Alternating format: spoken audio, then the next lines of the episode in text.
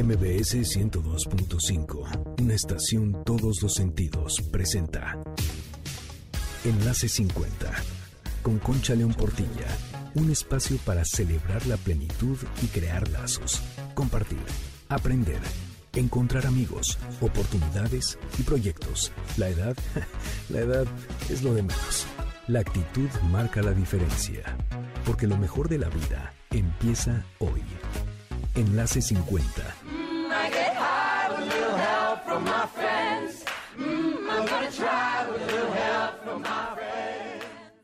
¿A poco no les encanta esta canción? Se las dedico con mucho cariño a ustedes, mis amigos. Bienvenidos a Enlace 50. Soy Concha León Portilla y les agradezco en el alma que se conecten con nosotros, que nos escuchen y que seamos parte de esta gran comunidad que todos los días crece, que es Enlace 50. Les recuerdo el WhatsApp del programa que es el 55 23 25 41 61. Únete a nuestro WhatsApp si no lo has hecho. De veras, la cantidad de información y las cosas que recibes por ahí son muy importantes. Nuestras redes, Facebook, Twitter e Instagram, Enlace 50. Y te recuerdo también que también nos sigas por MBS 102.5, las redes de MBS 102.5 que tienen contenido de tu interés. Vamos a empezar el programa con esta frase que tiene que ver con leer y dice así, leer es tocarnos. La lectura y la educación son una invitación para cuidar lo mejor del mundo y para cuidarnos de lo peor del mundo. ¿A poco no, queridos amigos? ¿No están de acuerdo en que la lectura nos abre horizontes, nos cambia la vida, nos hace conocer otras cosas y es muy, muy importante no descuidar esa parte de nuestra mente y de nuestro corazón? Quiero recomendarles un libro que leí esta semana que se llama La bailarina de Auschwitz y es de Edith Egger les comento que es una emocionante historia de búsqueda de superación sobre la capacidad del ser humano para sanar y vencer la adversidad. De veras no se imaginan las cosas que cuenta. Edith Egger era una adolescente en 1944 cuando sufrió uno de los peores horrores que ha visto la humanidad. Edith fue enviada a Auschwitz y sobrevivió, perdió a sus padres. De veras vivió una serie de pruebas impresionantes que ella afrontó con una entereza única. Luego huyó a Checoslovaquia, donde también tuvo muchísimos problemas, los, persiguieron ahora los comunistas, tuvieron otros retos y otros dolores, y al final llegó a Estados Unidos. Ahí se doctoró en psicología y conoció a su mentor Víctor Frankl, que seguramente ustedes muchos conocen y han leído su libro El hombre en búsqueda de sentido. Si no lo han hecho, es otro libro que hay que leer. Bueno, Edith escribe La bailarina de Auschwitz, en el que narra su vida, imagínense, a los casi 90 años. Es impresionante, nos encanta saber aquí historias de éxito de personas que no importa la edad, siempre hacen lo que ellos han soñado. Edith es psicóloga y ha ayudado a miles de personas a superar sus cicatrices emocionales. El libro es sobrecogedor, es emotivo, es intenso, no lo puedes soltar. Lo empiezas a leer y a leer y a leer y no lo quieres dejar. Te lo recomiendo porque nos enseña muchas cosas de la vida y de la valentía. Recuerda, se llama La bailarina de Auschwitz de Edith Egger y escucha también, te recomiendo, las entrevistas que le han hecho en YouTube. De verdad es una mujer sabia con una calidez preciosa. El programa de hoy tiene que ver con nuestra vida interior, porque nunca es tarde para afirmarnos en la vida. De hecho, yo creo que nos reafirmamos constantemente porque no es algo de que ya estás firme y listo, no. La vida nos va dando cambios y cambios y retos y retos y nos tenemos que ir afirmando. La tradición budista nos ayuda a relacionarnos de una manera más amorosa y compasiva con nosotros mismos. Porque, ¿qué creen? El déficit de amor propio causa estragos. De veras hace unas cicatrices impresionantes. Y hoy más que nunca, yo creo, necesitamos herramientas que nos den fortaleza, horizontes y esperanza. Por eso tenemos el gusto de recibir en el programa al maestro Eduardo Herrera, quien nos va a hablar de la psicología budista, la ciencia del interior. Va a estar buenísimo. Antes de irnos con Eduardo, les voy a preguntar algo. ¿A poco no se les acaba súper rápido la memoria de sus celulares? Entre fotos, aplicaciones, videos, mensajes y muchas cosas que traemos ahí, de repente ya no podemos descargar o guardar nada porque ya no tenemos espacio. Y es una lata, poco no? Ah, pero ahora les voy a contar un par de opciones que le enseñó su hijo a mi amigo Jorge, que están muy fáciles y rápidas para que podamos seguir usando nuestros celulares sin problemas. Si tienen aplicaciones que no usan en su celular Telcel y solo andan ahí ocupando memoria, Solo tienes que dejar presionado el iconito de la aplicación un ratito y luego, luego te va a salir un mensaje que dice desinstalar. Apriétalo y ponle aceptar. Automáticamente la app ya no aparecerá y habrá más espacio en tu celular. Si esto no fue suficiente, ve a la parte de ajustes en tu celular, busca y aprieta almacenamiento y después igual busca y aprieta limpiar. Te aparecerá por archivos y aplicaciones. Selecciona todas y le aprietas en eliminar y listo. Con esto ya tendrás seguro mucho más espacio en tu celular y sabrás cómo limpiarlo en futuras ocasiones. Recuerda, para ver esto paso a paso de una forma fácil cómo hacerlo, entra a reconectadostelcel.com al apartado de tutoriales y busca ahí el tutorial de liberar memoria Telcel. Telcel comprometido con disminuir la brecha digital. Soy Conchalo Portilla, regreso con ustedes en un momento y con el maestro Eduardo Herrera. Quédate con nosotros. I need somebody to love. Yeah. Oh, I get by with a little help from my friends. Mm, I get high with a little help from my friends. Ooh, I'm gonna try with a little help from my... Tu calidad de vida depende de ti. Vive como si fueras a morir mañana y aprende como si fueras a vivir para siempre. MBS 102.5.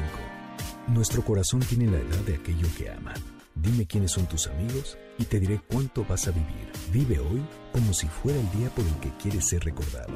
MBS 102.5. Cantando al sol como la cigarra. Después de un año. Estamos aquí de regreso este sábado en Enlace 50 y vamos a platicar con Eduardo Herrera sobre el budismo en esta etapa de la vida que el programa es para, ustedes saben, de 50 en adelante y vamos a ver, primero que nos platique de su vida y por qué le gusta el budismo, por qué lo sigue y qué es, eh, qué es lo que tú haces. Eduardo, bienvenido. Muchas gracias por estar aquí con nosotros. Gracias, Concho. Pues un placer estar aquí contigo en tu programa, con tu fabulosa audiencia y, en verdad muchas gracias y felicidades por el programa. Eh, antes que nada, cuando se habla de budismo, no es exactamente una religión en donde haya que refugiarse y de alguna manera eh, sobarnos las heridas, sino eh, es una metodología, como se define en tibetano, en Nangpa Sangyepa y también se le llama Nangri, es la ciencia del interior, la ciencia de la mente, por eso es sumamente adecuado también llamarle psicología budista, ya que trabaja con nuestra mente y procesos mentales. ¿Y qué pasa con nuestra mente y procesos mentales cuando perdemos a seres queridos cuando les perdemos, ya sea por eh, cambios en nuestra eh, emotividad, en nuestras relaciones interpersonales, que de pronto el amor se acaba o alguien fallece, o bien como eh, sabemos todos, vamos envejeciendo y perdiendo facultades, vínculos. Justamente la, la tradición budista nos ayuda como una psicología a relacionarnos de manera más amorosa, más compasiva eh, con nosotros mismos. No se trata acá de eh, eh, indoctrinar a las personas, citar inmediatamente los libros sagrados del Buda, ni mucho menos, como más bien decir, este Buda, este Freud, si nos gusta, o Rogers, si nos gusta, o Carl Jung, o, el psicólogo que nos o psicóloga que nos agrade, Brainy Brown, ¿verdad? De la India de hace 2600 años, este profundo contemplativo, meditador de la India que no pretendió eh, ser más que un humano despierto, eh, ¿qué nos plantea en términos de herramientas para relacionarnos con estos inevitables cambios? Este dolor que ciertamente sentimos y eso es lo que nos hace humanos, pero cuando perdemos esas facultades, perdemos esos vínculos, cuando nos vamos quedando solos e incluso nuestros ingresos nos van eh, también cambiando la vida, ¿cómo es que podemos relacionarnos de manera amorosa y, como tal, cómo ese amor hacia nosotros mismos nos puede llevar también a reconfigurar el sistema relacional? En otras palabras, mi querida Concha, ¿cómo podemos dejar de amargarnos? Eh, ¿Por qué me interesó el budismo? Bien, me interesó el budismo eh, A los 19 años yo viví en Escocia, me fui allí después de la preparatoria, viví allí dos años, trabajé, estudié inglés, me fui a cursos eh, y como estudiante no inscrito en la Universidad de Edimburgo. Eh, de allí comenzó mi interés profundo por el budismo, no nada más en su parte teórica y psicológica, sino también en la parte meditativa no te voy a contar una historia color de rosa o es que era increíble, sino que también eh, tenía mis crisis emocionales, inseguridad, traumas inconscientes, lo que se llama en psicología el, trauma fantasmal, que uno no lo detecta, pero se manifiesta en eh, nuestras relaciones interpersonales, en a veces decisiones ciertamente torpes o conductas.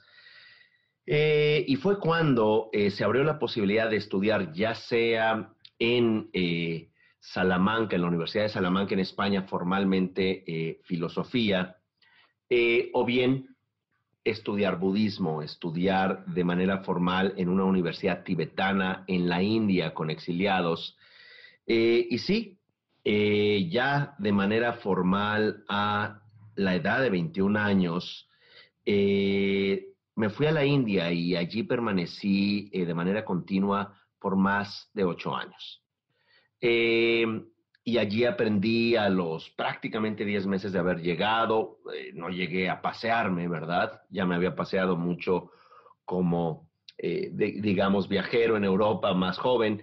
No, llegué a una universidad, en un campus, a, estudiar, a aprender tibetano, a recibir enseñanzas de eh, Kempos, Lamas, Rinpoches, de los textos clásicos en tibetano. A los 10 meses aprendí el tibetano, me hice traductor al siguiente año ya a nivel universitario, de ahí me gané una beca.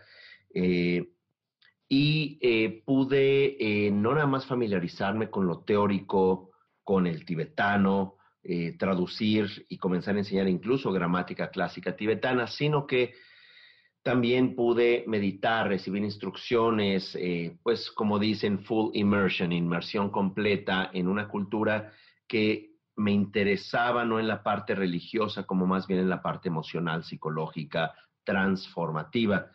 Eh, y ciertamente vivir en la India desde 1993 hasta pues ya el 2001 eh, no fue fácil ¿Por qué? Porque es otra cultura, porque pues también estás alejado de tu país eh, y bueno, de tu familia. Y aunque regresaba tres semanas, un mes a visitarles en 1996, 97 y 99, no fue suficiente porque allí yo estaba como muy inmerso. Viajé al Tíbet varias veces, pasé temporadas largas en Bután, un país del Himalaya, eh, es decir, a veces eh, estancias de tres o cuatro meses en Nepal de igual manera, en el Tíbet aproximadamente eh, varias visitas de un mes eh, en todo ese tiempo. En Sikkim, que era, era, otro reino como Bután, que fue anexado a la India en 1975, pero conservando la cultura himaláyica budista. Em, y sí me, me, me, transformó, pudiéramos decir, pero era como una eh, búsqueda eh, no nada más teórica, sino que meditativa, contemplativa, donde asumes responsabilidad, donde no es en estricto sentido una religión como menciono, donde haces el ritual y vámonos, ya estoy bien, como más bien la posibilidad de, eh, como decía Trumpa Rinpoche, la posibilidad de enfrentarte a ti mismo, no de manera agresiva, sino hacerte cargo de ti mismo, de tus emociones, de asumir responsabilidad en fracasos relacionales, asumir tu responsabilidad incluso en la posible niñez eh, tormentosa o complicada.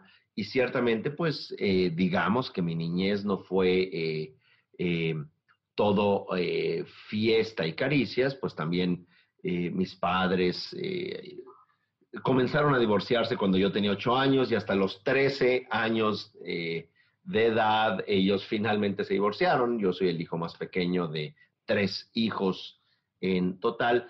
Y pues ciertamente también los eh, padres eh, viviendo o reviviendo sus propias infancias y carencias, eh, muchas veces transmiten, o mejor dicho, no muchas veces, siempre se transmite a los hijos, no nada más valores externos, sino también el dolor inconsciente de sus propios sistemas. eso a mí me llevó pues también a, darme cuenta de la responsabilidad de poder sanarme, de poder, como se dice coloquialmente, mirar hacia adentro, eh, eh, echarse un clavado hacia adentro.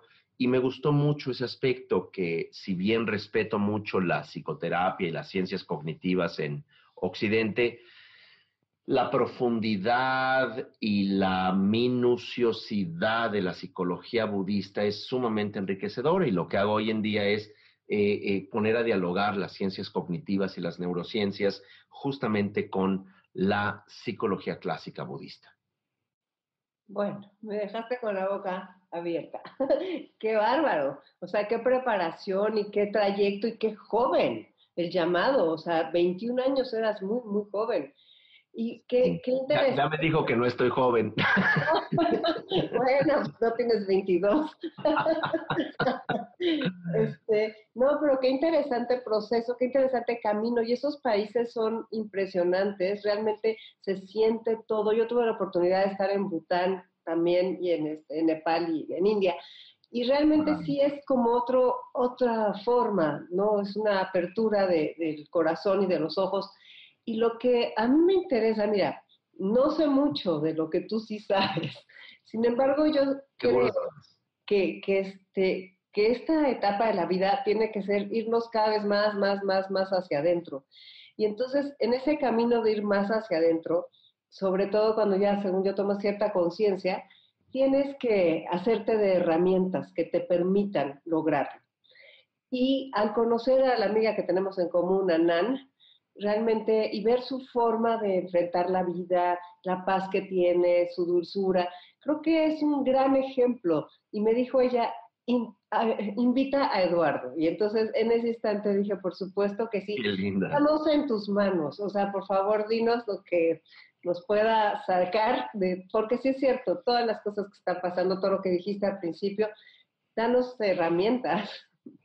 Ay, Concha, pues bueno, antes que nada, en verdad, un honor. Y sí te digo que sí sabes, porque uno sabe, uno como humano tiene una sabiduría innata, a pesar del hecho que eh, los últimos o los primeros 100 años de la psicología en Occidente se dedicó a decirnos cuán enfermos estamos, eh, los manuales de el, Diagnostics and Statistics de Mental Disease, los DSM, nos dice estamos fatal, los humanos somos unos eh, terribles, eh, eh, disfuncionales.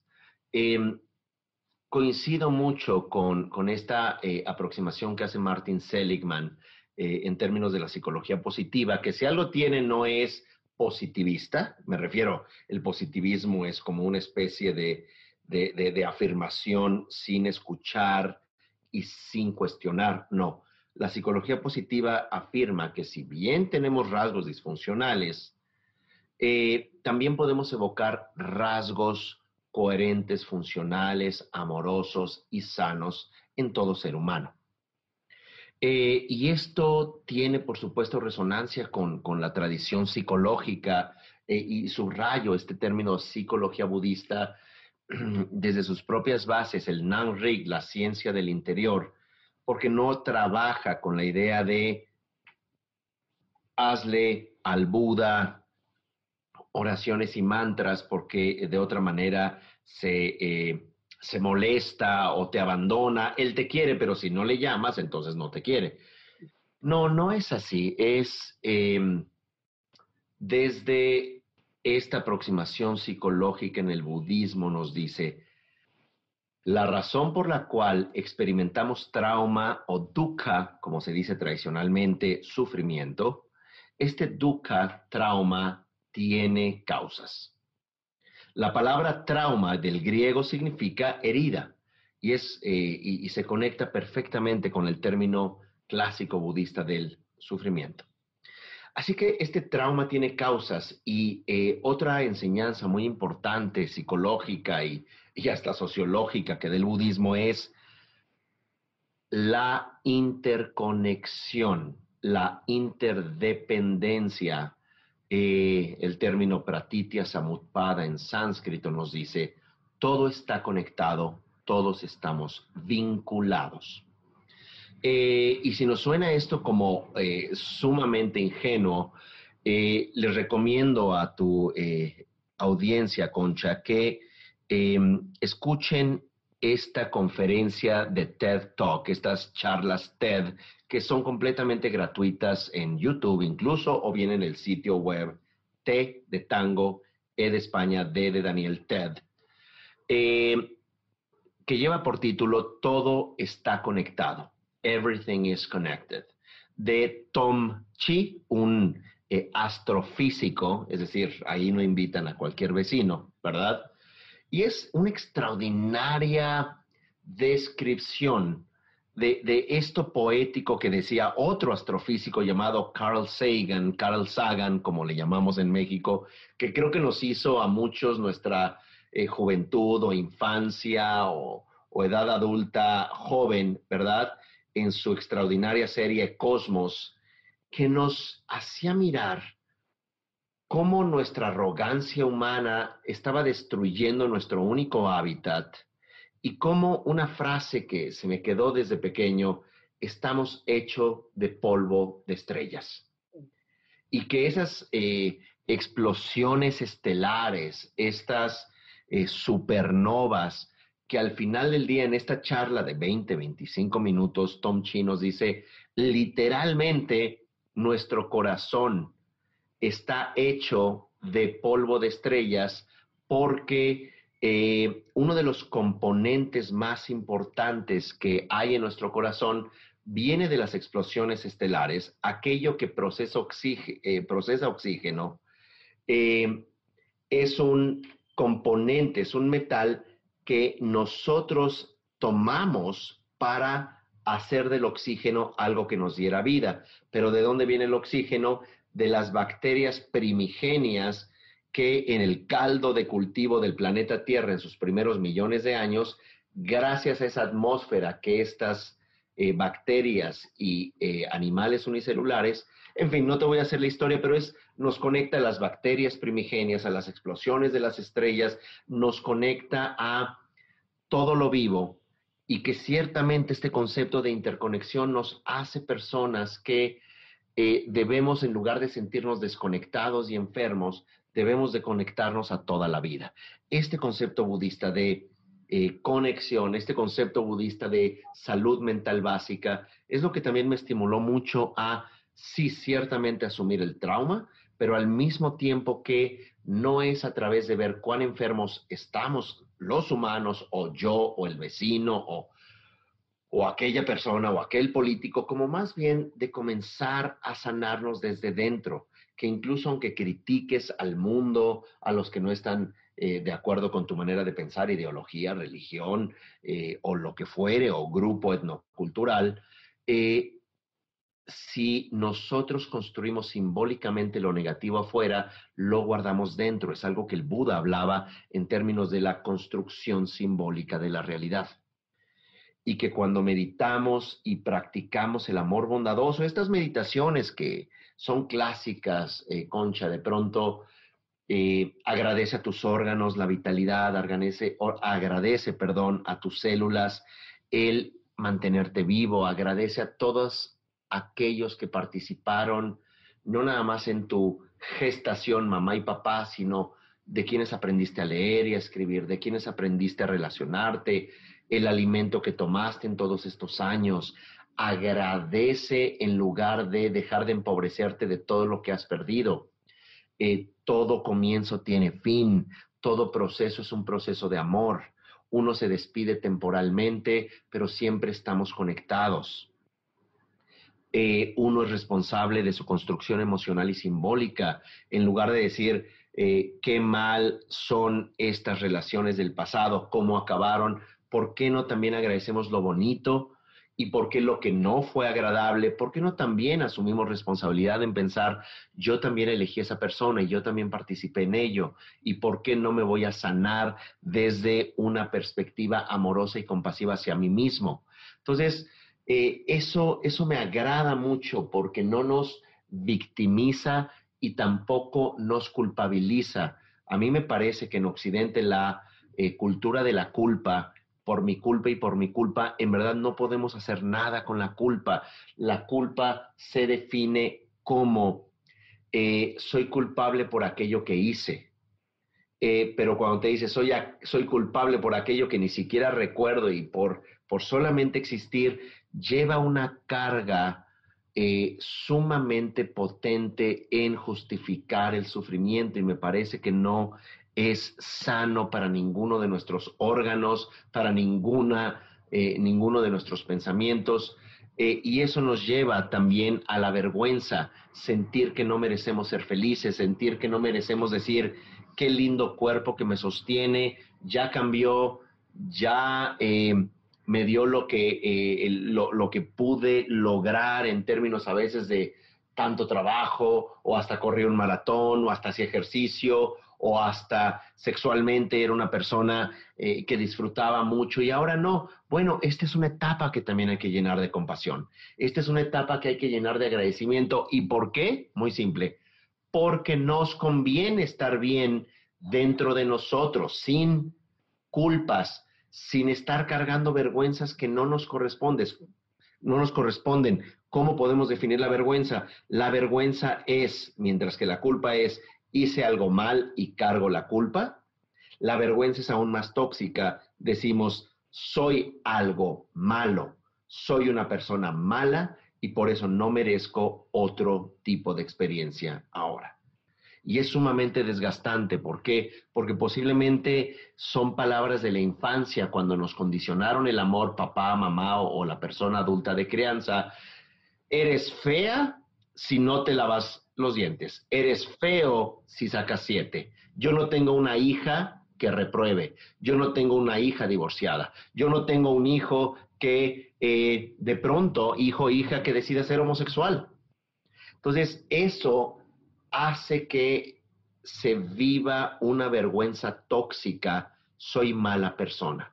Soy mala persona por tratar de ser feliz, porque no funciona mi pareja, pero si me divorcio soy mala persona. Entonces, eh, hay que ir poco a poco acariciándonos, abrazándonos a nosotros, Concha, porque, eh, como decía la extraordinaria escritora inglesa que iba por el seudónimo de George Eliot, nunca es tarde para ser la persona que pudiste haber sido. Con esa preciosa frase nos vamos a ir a un corte y regresamos en un momento. Soy Concha León Portilla, estamos en Enlace 50, quédate con nosotros. Tantas veces me borraron, tantas desaparecí, a mi propio entierro fui sola y llorando. Hice un nudo en el pañuelo, pero me olvidé después que no era la única vez la vida siempre se divide en dos, sin importar tu edad. La vida que has vivido y la que te queda por vivir. Aunque te falte un solo día para vivir, tienes toda la vida por delante. MBS 102.5 Himalaya. El día que comprendí que lo único que me voy a llevar es lo que viva, empecé a vivir lo que me quiero llevar. Porque lo mejor de la vida empieza hoy. MBS 102.5.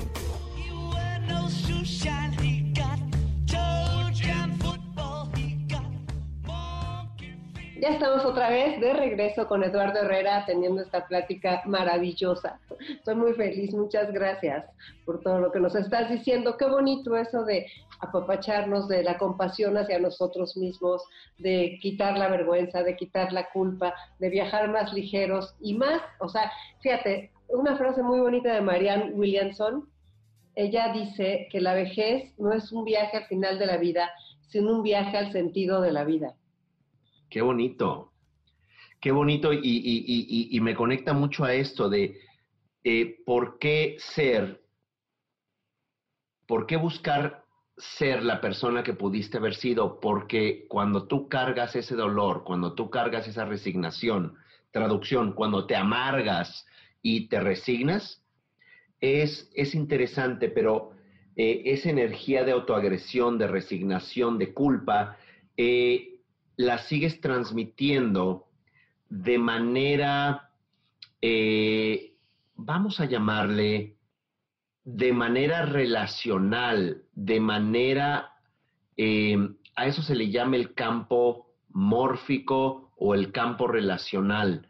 Estos hilos invisibles de conexión, eh, esta intuición que hasta vemos en mascotas tener, esta intuición que hasta descubrimos a lo largo de nuestra vida cuando una hija, hijo eh, o pareja de pronto tenía un problema y estaba en otro país o lejos de uno y uno intuía, ese, ese es el campo al que pertenecemos y que cuando nosotros no nos sanamos, eh, dejamos esa deuda para nuestros descendientes o, diría la tradición budista, dejamos esa deuda para una próxima vida en nosotros.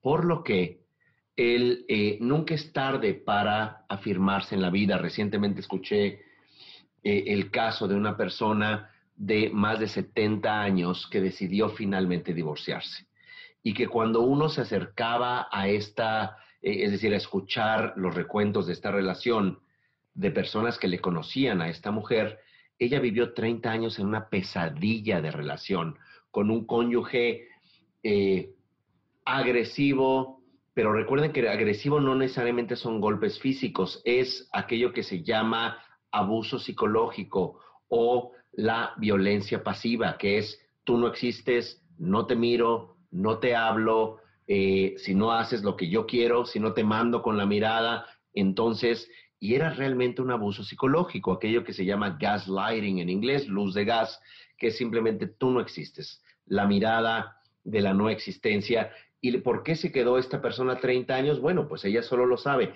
pero es porque seguramente en su infancia ella tuvo que actuar como sus papás le exigían actuar, de otra manera no recibía el amor. Ahora, la gran pregunta es, ¿por qué entonces separarte o divorciarte ya cuando tienes más de 70 años? Nunca es tarde para ser la persona que debiste haber sido, porque finalmente es como sanar tienes la herida, sanas la herida, no la curas, la sanas, pero el sanarlo significa que ya se cerró la herida, ya no te encuentras allí eh, infectando la herida, ya no estás repitiendo patrones, ya finalmente te recuperas, ya te puedes ver al espejo sin culpa, ya puedes mirarte también libre de vergüenza. Y eso es algo sumamente importante porque esa deuda con nosotros mismos, esa deuda incluso con nuestro sistema familiar, porque nietas o nietos pueden decir inconscientemente en ese campo relacional o campo mórfico, como le llama este eh, biólogo eh, inglés llamado Rupert Sheldrake. Este morphic field, como él le llama en inglés, campo mórfico, eh, se relaciona cuando tú creas un cambio amoroso, va hacia todo tu sistema. Eh, y a veces los nietos o hijas, hijos, tienen vedado ser feliz o felices porque su mamá o su abuela o su abuelo no se lo permitieron a sí mismos. Entonces en el sistema está prohibido ser feliz, está prohibido afirmarse a uno porque de donde vienes en ese campo relacional no viste, no aprendiste inconscientemente a que eso era posible. Claro. Entonces, este, bueno, está como muy interesante, como son muchas cosas, ¿no? Este, esta parte del budismo en esta etapa de la vida o de la psicología budista, como, es como quitar un velo.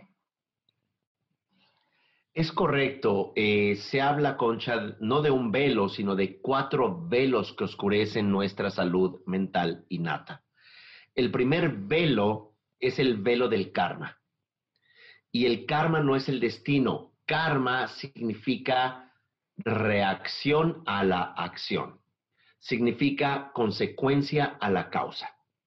Y que cuando nosotros, por ejemplo, no nos afirmamos amorosamente, no vamos a poder amorosamente relacionarnos con los demás. Solo podemos dar lo que tenemos. Como decía esta tarjeta eh, en los aviones o dice cuando la gente se subía, hoy en día ya no sabemos. ya no hay previo a ponerse usted la máscara de oxígeno, eh, perdón, previo a poner la máscara de oxígeno a sus hijos, póngala usted primero, porque si no, usted entra en hipoxia usted se desmaya y se va a desmayar su pequeño. Bueno, de manera similar, uno tiene que procurarse amor antes de pretender darlo a otros. Sin embargo, la codependencia o el trastorno de déficit de amor propio, como es el término más adecuado, según Rose Rosenberg, eh, un psicólogo muy importante, eh, nos dice, si tú te sanas a ti mismo, vas a lograr sanar el sistema y es bastante lógico. El velo del karma es justamente la consecuencia de lo que no te has permitido trabajar o lo que tu sistema relacional no se ha permitido trabajar. Por ejemplo, una relación disfuncional de años, donde tú dices, por mis hijos, por no hacer infelices a mis hijos, o porque no me atrevo a hacerme cargo de mi vida o estar sola o estar solo, entonces esa es una deuda, esa es una acción que tomas que va a tener un velo una reacción que es el velo del karma. Entonces, no es, por favor, tanto como castigos o premios religiosos, como más bien una construcción de realidad y de identidad que tiene sus costos. Tiene sus costos ir a terapia, no nada más costos eh, económicos, no nada más costos de tiempo, sino también costos de valentía para dar un salto a una incertidumbre amorosa, pero que finalmente te recuperas a ti aunque tu entorno te juzgue y cambie. Entonces, ese es el velo del karma.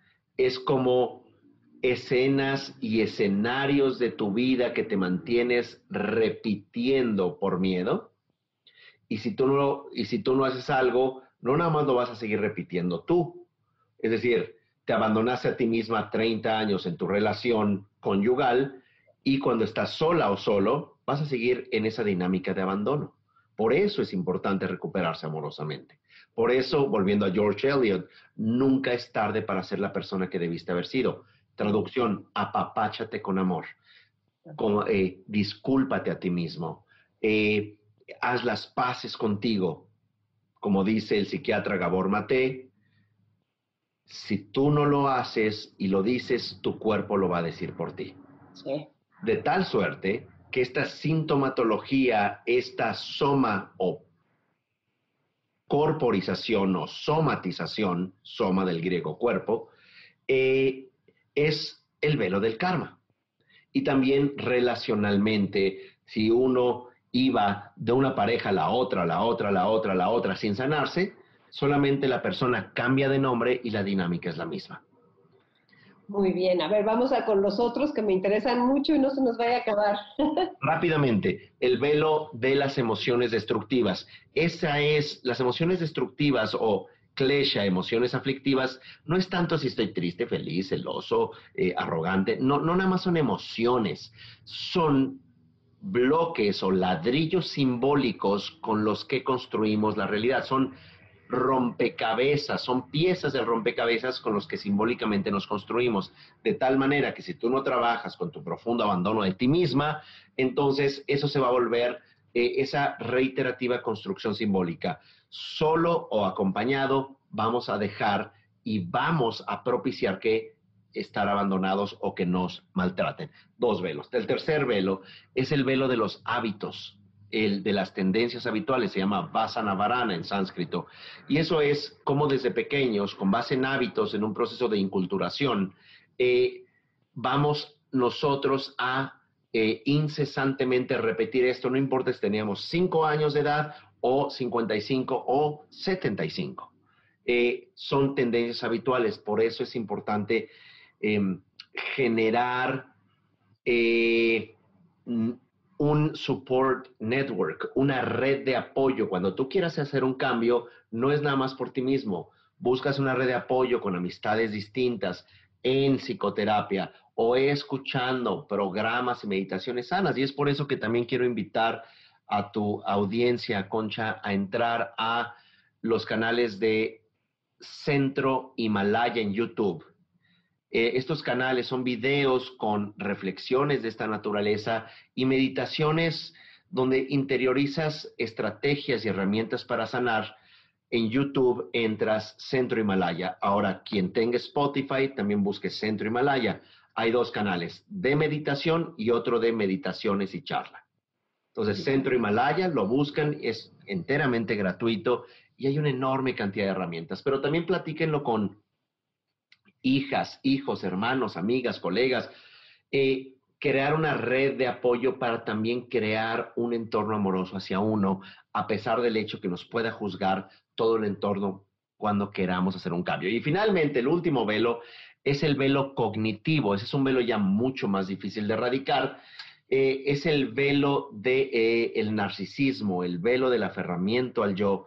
Eh, y eso es el más sutil de quitar cuando uno va purificando, generando amor bondadoso hacia uno y hacia los demás quitando culpas y vergüenza, cuando vamos reconfigurando nuestra construcción simbólica de identidad, entonces entras en un estado contemplativo de absorción sin discurso, lo que llaman el silencio de la mente, lo que se llama una mente que se encuentra relajada, reposando en su propio awareness, en su propia cognición, es ahí donde se produce un estado de despertar innato, donde ya no hay un sujeto y un objeto, simplemente te encuentras en un estado de despertar, como incluso lo define Eckhart Tolle. Les recomiendo también en un libro audible o audible, ¿verdad?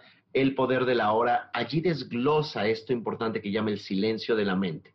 No es una no es un ritual religioso, no hay que sumarse, digo, es respetable si se tiene una religión y respetable todo tipo de creencias. Em, pero aquí lo que, lo que quiero compartirte, Concha, es que lo que plantea, por ejemplo, de Tolle de una manera muy coloquial o de una manera más compleja y más filosófica y psicológica, el budismo, es este silencio interno que nos lleva a despertar y a dejar de debernos emocionalmente cosas a nosotros. A ver, todo esto que nos estás diciendo en lo del centro Himalaya podemos seguir aprendiendo, pero si alguien quisiera acercarse, tú eres, das consultas o algo así, o sea, porque ahorita dijiste que ibas a ayudar a una persona y por eso pusimos la entrevista un poco más tarde. Este, Correcto. ¿qué, ¿qué, es lo que haces? ¿Trabajas personalmente o, o, cómo es? ¿Qué hago? Hago muchísimas cosas. Faltó, vamos a estamos en Centro Himalaya. Centro Himalaya es un espacio de estudio, meditación y transmisión. ¿Qué significa estudio? procurarte con herramientas teóricas, porque hay que saber la formalidad de la propuesta. Dos, contemplación, herramientas contemplativas y meditativas, eh, ya sea hoy en día a través de eh, estos canales de Spotify, de YouTube, y si quieren esto en vivo, por Instagram de Centro Himalaya, lunes y miércoles a las 8 de la mañana, esto es enteramente gratuito. Se dan estas charlas y meditaciones. 8 de la mañana, hora de Ciudad de México, por si hay eh, personas escuchándote en otros usos horarios. Dicho todo esto, también es un espacio donde damos diplomados, Concha.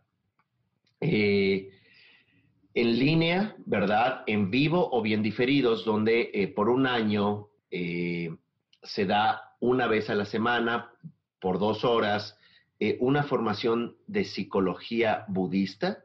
Son 10 módulos, cada módulo de 10 horas.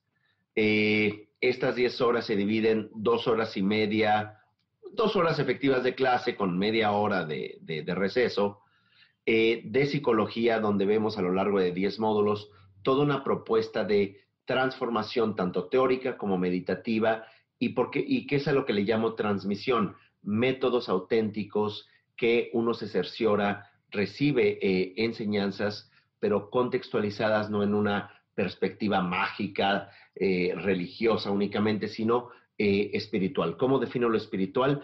Aquello que nos conecta con nuestra naturaleza de existencia, con nuestra salud mental básica. Bueno, entonces doy diplomados de psicología budista, de tanatología tibetana. ¿Qué es tanatología? Es la ciencia del bien morir hacer las paces también con el cambio, hacer las paces con el morir, hacer las paces con tu sistema familiar antes de morir, arreglarlo desde una perspectiva emocional, legal, económica, pero fundamentalmente espiritual. Y aquí no me refiero a algo religioso. eh, basado en el libro tibetano de los muertos, que es eh, realmente un libro de transformación y despertar en esta gran oportunidad que tendremos al morir de despertar. Luego también eh, hay cursos de mindfulness, es una certificación también de un año. Hacemos todo esto, estamos físicamente en la Roma Sur, una colonia en la Ciudad de México, la colonia Roma Sur, en, la calle de Misantla. Y eh, pues tenemos este, este sitio web centrohimalaya.com. Ahí tanto puedes tomar cursos en línea, diplomados en línea, talleres y seminarios en línea. Acabamos de terminar un seminario maravilloso, Concha, eh, que se llama Sanar la Codependencia. Y como dije, eh, son 14 horas para las personas que el término codependencia está muy limitado, porque uno dice, bueno, pero es que no tengo una pareja alcohólica o drogadicta ni que me golpea. No, codependencia significa un trastorno de déficit de amor propio. ¿Y cómo podemos sanar ese déficit de amor propio, esa culpa, esa vergüenza primaria que cargamos que ni siquiera la vemos y que con base en eso todo nuestro sistema relacional se ve afectado con culpas y dinámicas manipulativas? Bueno, eh, pueden tomar ese seminario enteramente en línea. Esto, eh, diplomados, certificaciones, talleres y seminarios, ciertamente tienen un costo, hay que vivir de algo. La misión de Centro Himalaya es eh, que podamos aportar esto a través de materiales audiovisuales, escritos, eh, etcétera. Pero tenemos también toda una eh, trayectoria ya de, desde el 2001, estamos hablando casi 20 años, Concha, de me invitan a la SEP, me invitan a, al antiguo colegio de la UNAM, doy charlas gratuitas, eh, conferencias públicas, estos materiales que te digo en YouTube, en Spotify, con la intención de que le sirvan a la gente también sin ningún costo. Entonces, centrohimalaya.com o Centro Himalaya, Spotify, YouTube e Instagram, también en Facebook, eh, son herramientas, no es la verdad absoluta, son métodos. Muchísimas gracias por tu presencia aquí en nuestro programa. Vamos a entrar a todo lo que nos estás diciendo y esperamos volver a tenerte por aquí. De verdad, gracias por tu tiempo y tu generosidad. Estuvo increíble. Muchas gracias. Gracias, querida Concha. Un honor estar en tu programa y ojalá sí se repita. Gracias. Soy Concha León Portilla. Regreso con ustedes en un momento. No se vayan.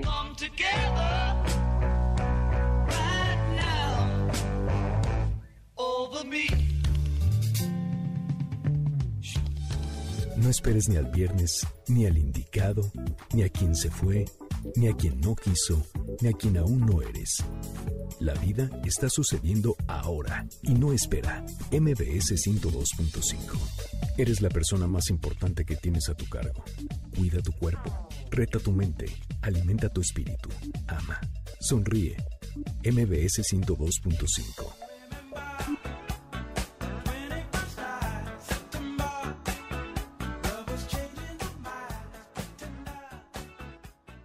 todo lo que aprendimos con el maestro Eduardo Herrera? El budismo a mí siempre me ha llamado la atención y la verdad creo que nos da unas herramientas increíbles para nuestra vida. Continuamos con el programa este sábado 26 de septiembre en Enlace 50. Tengo una pregunta para ti. ¿Vives o trabajas por Avenida Río Miscuac en la Benito Juárez? Si es así, tenemos una muy buena noticia.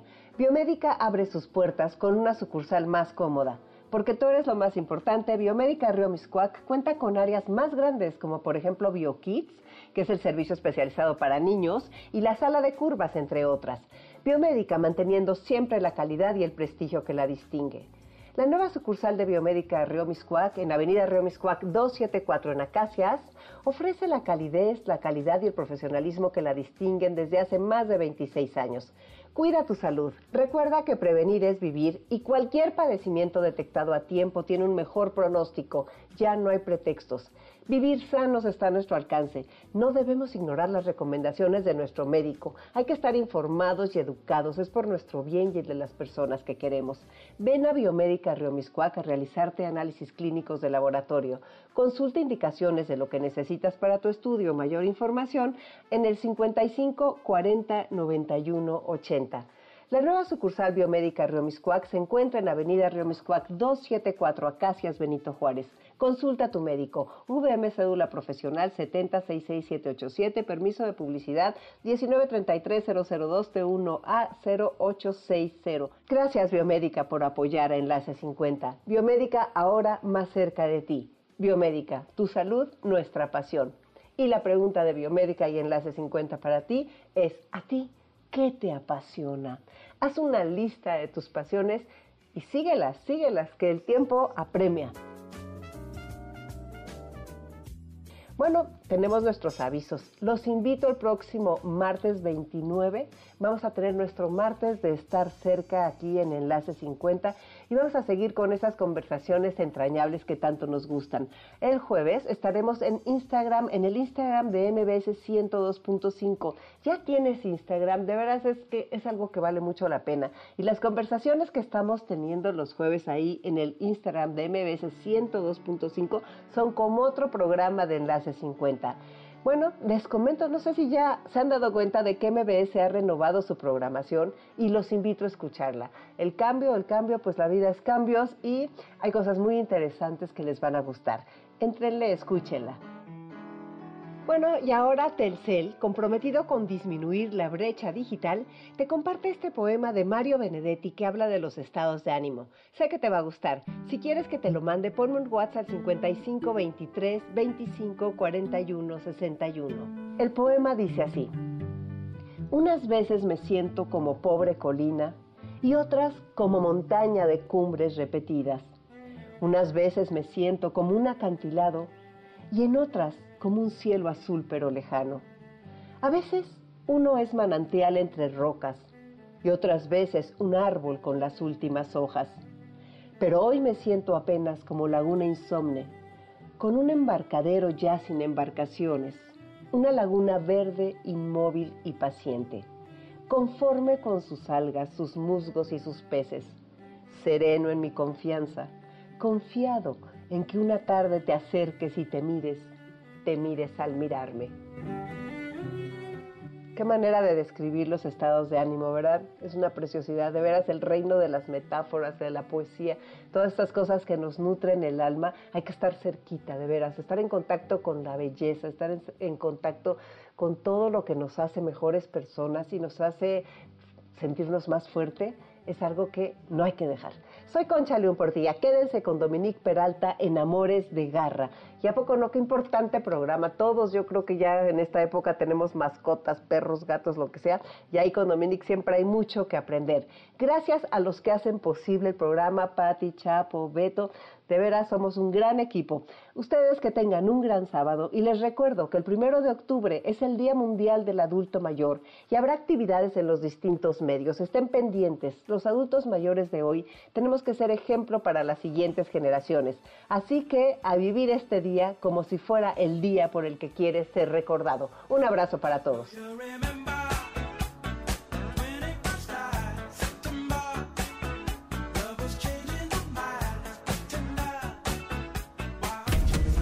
¿Qué cuántos años tengo? ¿A quién le importa? MBS 102.5 presentó Enlace 50 con Concha León Portilla. Te esperamos el próximo sábado, una a 2 de la tarde, por MBS 102.5.